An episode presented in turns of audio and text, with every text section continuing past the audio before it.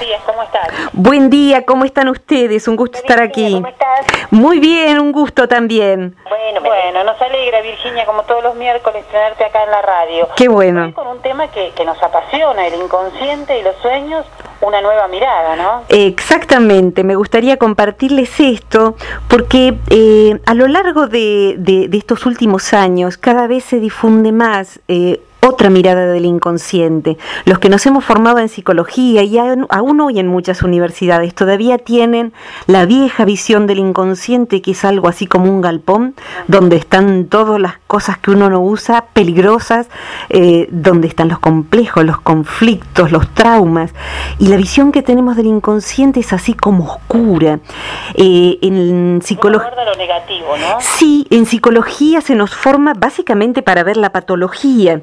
Y es una pena porque el ser humano tiene algunas patologías, pero no somos patología. Somos muchísimo más y la patología es una excepción. Aunque todos tenemos algo, es como en, en la salud física, la patología es una, una excepción. Lo que hay es salud que a veces se altera.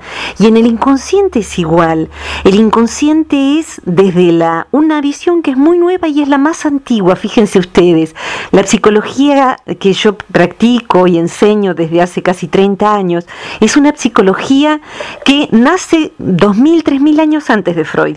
Es decir, que abreva en los conocimientos sobre el inconsciente, las emociones, los sueños, que recogieron culturas que investigaban el psiquismo humano, particularmente en el ámbito de los monjes, como por ejemplo en el budismo tibetano, en el zen, el taoísmo, el yoga. El yoga también tiene una psicología muy antigua.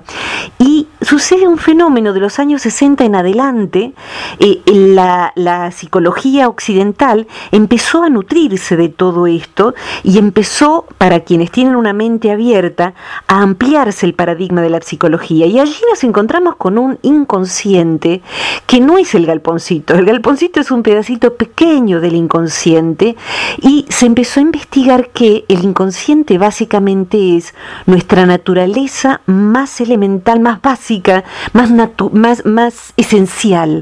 Nuestra verdadera identidad es el inconsciente. Jung hablaba del núcleo del sí mismo como nuestra verdadera identidad y es el núcleo del inconsciente.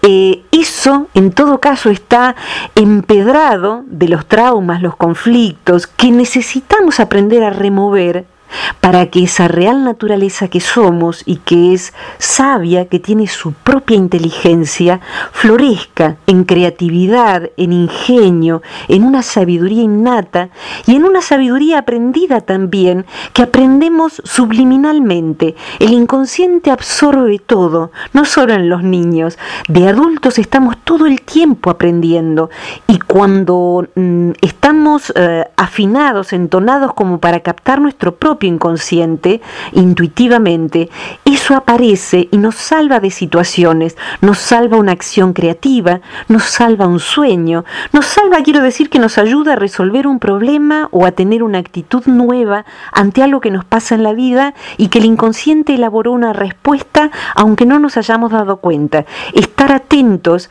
y amigos del inconsciente, ¿sí? Sí, sí, no, no verlo como algo oscuro, algo, eh, digamos, a donde no podemos entrar. Exactamente, el poder comprender esto, que además tiene su fundamento en las neurociencias, eh, todo esto que, intuitivamente se estudiaba hace 2.000, 3.000 años atrás, depende de la cultura, hoy en día está confirmado por múltiples estudios de neurocientíficos, viendo cómo el inconsciente se expresa a través de distintas zonas del cerebro. Si la persona aprende a mirar a su inconsciente como una ayuda y como una fuente que nos guía para desplegar todo lo que somos, nuestro potencial, percibirse a sí mismo como que tengo dentro de mí un conocimiento, tengo dentro de mí un amigo, una ayuda, es muy distinto que sentirme como que me va a traicionar el inconsciente, palabra tan ex- eh, expresiva de cómo nos hemos educado. Entonces es un paradigma diferente, es como de sentir que uno vive con el enemigo que me autosabotea, que me genera malas elecciones, a sentir que puedo contar con eso. No hay peor carencia que no contar consigo mismo. No contar consigo mismo es la peor carencia. Contar con eso, en cambio, nos ayuda aun cuando estemos, no sé, en una extrema pobreza. Va a venir el ingenio para poder encontrar los recursos, encontrar la ayuda, encontrar aquello que desde adentro nos va a ir guiando para poder solucionar el problema que está afuera. Eh, Virginia, hay un, digamos, un misterio que tiene que ver con el tema de los sueños o un interrogante con respecto al tema de los sueños permanentemente, ¿no? Eh, ¿Qué es lo que soñamos? ¿Por qué lo soñamos? ¿Qué significado tienen los sueños? ¿Se puede revelar todo eso? Sí, y se puede revelar en tanto la persona en forma individual se aboque a su investigación. ¿Qué significa esto? Soñamos todas las noches entre 20 y 40 sueños, o sea que el inconsciente es un gran cineasta que cada noche fabrica una gran cantidad de películas. Es más, uno podría entrenarse en ver cómo empiezan a fabricarse los sueños. Quizás alguien de quienes nos estén escuchando o ustedes mismas eh, hayan tenido la experiencia de ir deslizándose muy suavemente hacia el mundo de los sueños o ir saliendo suavemente de él y poder, estando una parte de la mente despierta, ver que estamos soñando, darnos cuenta de que estamos soñando y ver cómo el inconsciente está fabricando imágenes, emociones, eh, argumentos. Eh, ese cineasta interno, ese eh, director de cine, está generando argumentos que nos permiten orientarnos en la vida por un lado, los sueños cumplen muchas funciones.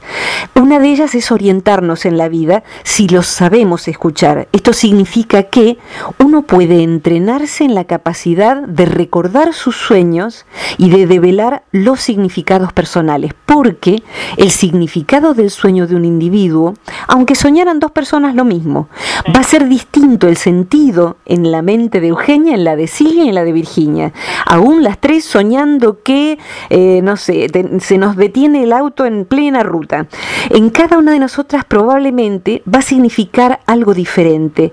En alguien puede significar la elaboración de un trauma por un accidente que tuvo y en otra persona va a significar pará porque estás yendo muy rápido en tu vida. Si seguís así, te, vas a arruinar hasta el cuerpo, porque el cuerpo a veces se expresa en los sueños como un vehículo, el vehículo que usamos. Y en otra persona, un recuerdo infantil con su padre el día en que se detuvo el auto en medio del campo y no funcionó más, y gracias a eso pudo tener un momento hermoso con su papá, porque se bajaron y caminaron por el campo. Entonces, ¿Qué significa tal cosa en un sueño? Significa lo que para esa persona el inconsciente le quiere decir. ¿Cómo hacemos, por ejemplo, Virginia, para poder leer qué es lo que nos quiere decir un sueño? En principio hay distintas técnicas. A mí me ha interesado muchísimo investigar diferentes autores. Algunos dan ejercicios muy prácticos para poder recordar los sueños, porque no todo el mundo está entrenado para eso, y también para poder empezar a develarlo en función de lo que esa persona es. Cuando a mí me dan un sueño, por ejemplo, yo suelo trabajar mucho, sobre todo a nivel virtual, con lo cual eh, hay de distintos países para los cuales hay distintos significados culturales también para algo.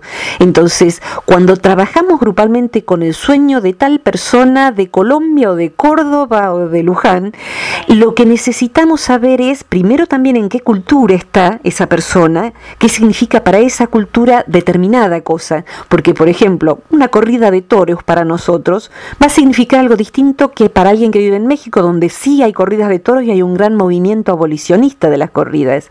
Entonces, culturalmente incide, por supuesto que sí.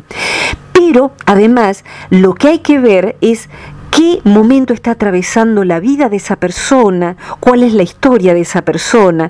Entonces, lo que hay que ver es cómo esa persona interpreta primero ella misma cada elemento del sueño. ¿Qué te representa? Supongamos que soñé con tal amiga. Voy a contar un sueño, por ejemplo, de una paciente que me lo regaló, porque si no yo no hablo de los sueños de nadie. Es un sueño muy ilustrativo. Una persona, una mujer eh, que quería desarrollarse en forma independiente en su trabajo, dependía económicamente de su marido, ella estaba saliendo de criar a sus hijos y quería fundarse económicamente a sí misma para no depender. Eh, y tiene este sueño. Soñé, dicho en primera persona, que manejaba un auto. Eh, al lado mío estaba sentada mi mejor amiga y atrás el marido de mi amiga y mi marido. En el sueño me doy cuenta de que estoy yo manejando el auto, pero que en verdad el auto se comanda por una palanca que los maridos tienen desde atrás. El sueño es tan ilustrativo. Sin embargo, podemos ir un poquito más allá, más allá de que caramba, ella misma no se había dado cuenta de qué era lo que estaba significando el sueño, que ella misma no estaba manejando su vida, que muchas veces el auto es eso, cómo yo manejo mi propia vida, más allá de los significados personalísimos.